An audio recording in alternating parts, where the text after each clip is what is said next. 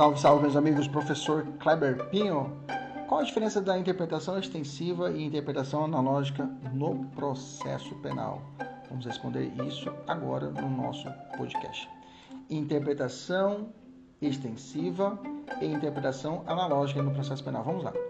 Interpretação extensiva dá-se quando o texto legal, a lei, diz menos do que pretendia o legislador, de modo que aquela pessoa que está realizando a interpretação, ela vai estender o alcance daquele artigo, ok? A hipótese não mencionada expressamente, ok? Eu vou dar uma esticadinha.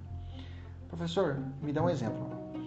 Oh, vamos lá. Quando se cuida das causas de suspeição do juiz penal que estão contidas no artigo 254 do CPP, deve incluir também aqui o jurado. Veja, o Código de Processo Penal nada falou sobre a suspeição do jurado, mas por uma interpretação extensiva, eu aplico ao 254, que são as regras de suspeição do juiz, ao jurado. É claro, o que não deixa de ser um magistrado, né, se você pensar, embora leigo onde se menciona no Código de Processo Penal a palavra réu para fins de obter liberdade provisória, é natural incluir também o indiciado. É outra hipótese. Outra hipótese de interpretação extensiva. Okay? No processo penal, quando nós temos a palavra réu no processo penal, para obter liberdade provisória, eu posso ter também o indiciado, mesmo que a lei penal não fale o termo indiciado, e sim fale réu. Então, esses são dois exemplos de interpretação extensiva: as causas de suspeição do juiz e as hipóteses de liberdade provisória que você lê no corpo do processo penal, onde está escrito real, você pode interpretar também a liberdade provisória para o indiciado, aquela pessoa que está sendo investigada na fase preliminar da persecução penal. Já a interpretação analógica é aquela utilizada quando dentro do próprio texto legal, ok? Após uma, uma sequência né, casuística, né, após uma, uma sequência casuística, o legislador se vale de uma fórmula genérica, ok? Que deve ser interpretada de acordo com os casos anteriores. Vamos entender. O artigo 80 do CPP, ele menciona que o juiz pode determinar a separação dos processos quando as infrações forem cometidas em tempo e local diversos. Isso é para não prolongar a prisão dos acusados pelo excessivo, excessivo número de réus. Okay? E aí termina o artigo 80 falando assim: ou por outro motivo relevante. Ou seja, quando você vê esse termo ou por outra forma ou por outro motivo, isso é interpretação analógica, ou também chamada interpretação intralege é quando a, o próprio legislador ele rola a bola, eu falo isso, ele rola a bola para o juiz chutar. Ele deixa aberto, olha, juiz, você tem aqui um gatilho. Então quer dizer que, se você tiver outro motivo para poder separar os processos, que não seja a situação de infrações cometidas em tempo local diversos, você pode realizar para que tenha celeridade. Então, quando o final do artigo 80, quando fala por ou por outro motivo relevante, eu tenho que o juiz olhe o caso, ó, oh, isso aqui é um motivo relevante, vou separar o processo. Beleza? Tranquilo. Então, a interpretação extensiva, eu não tenho o gatilho que na analógica eu tenho. Ou seja, para você entender rápido, quando você viu na prova, no processo penal, ou outro motivo, ou por outra forma, são hipóteses que o juiz poderá se utilizar da chamada interpretação analógica. Se não tiver isso e o juiz tem que ampliar a aplicação da lei, não tendo esse gatilho, eu chamaria de interpretação extensiva, ok?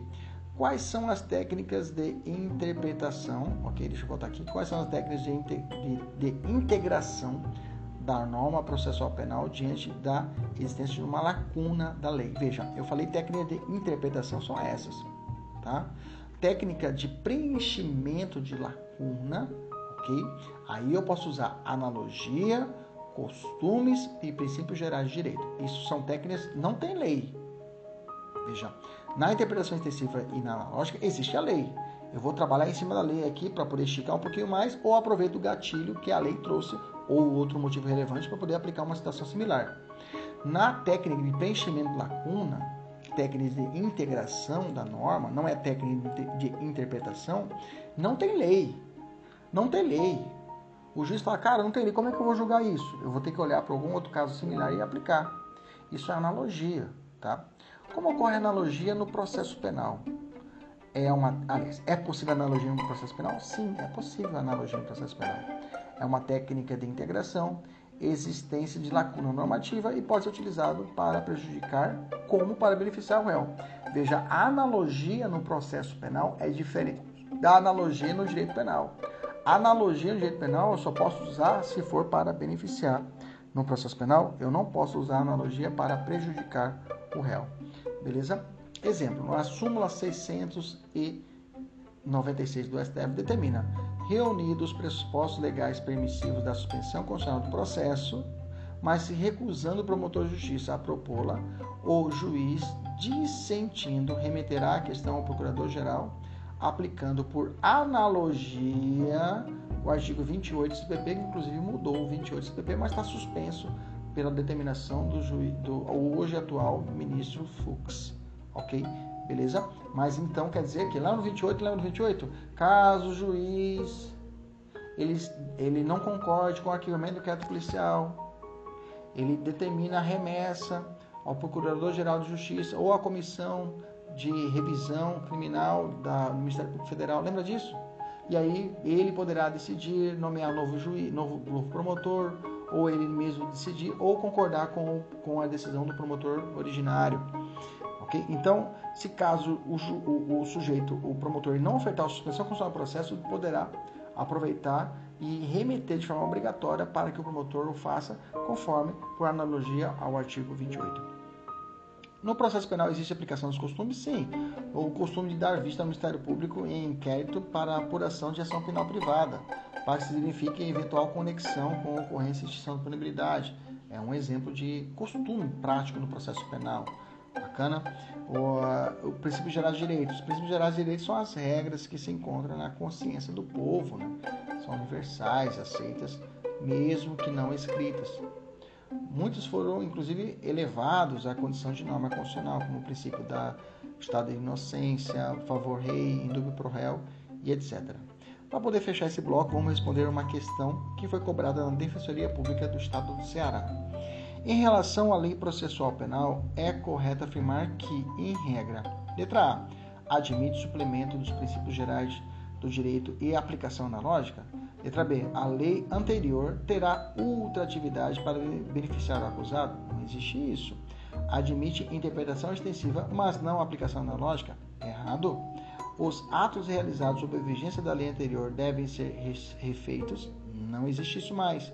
Tem aplicação imediata, mesmo em período de vacância e ainda que menos benéfica. Aplicação imediata, mesmo em período de vacância, não, tá? Então, correta a letra A, admite suplemento dos princípios gerais de direito e aplicação analógica. Beleza? Até a próxima. Tchau, tchau.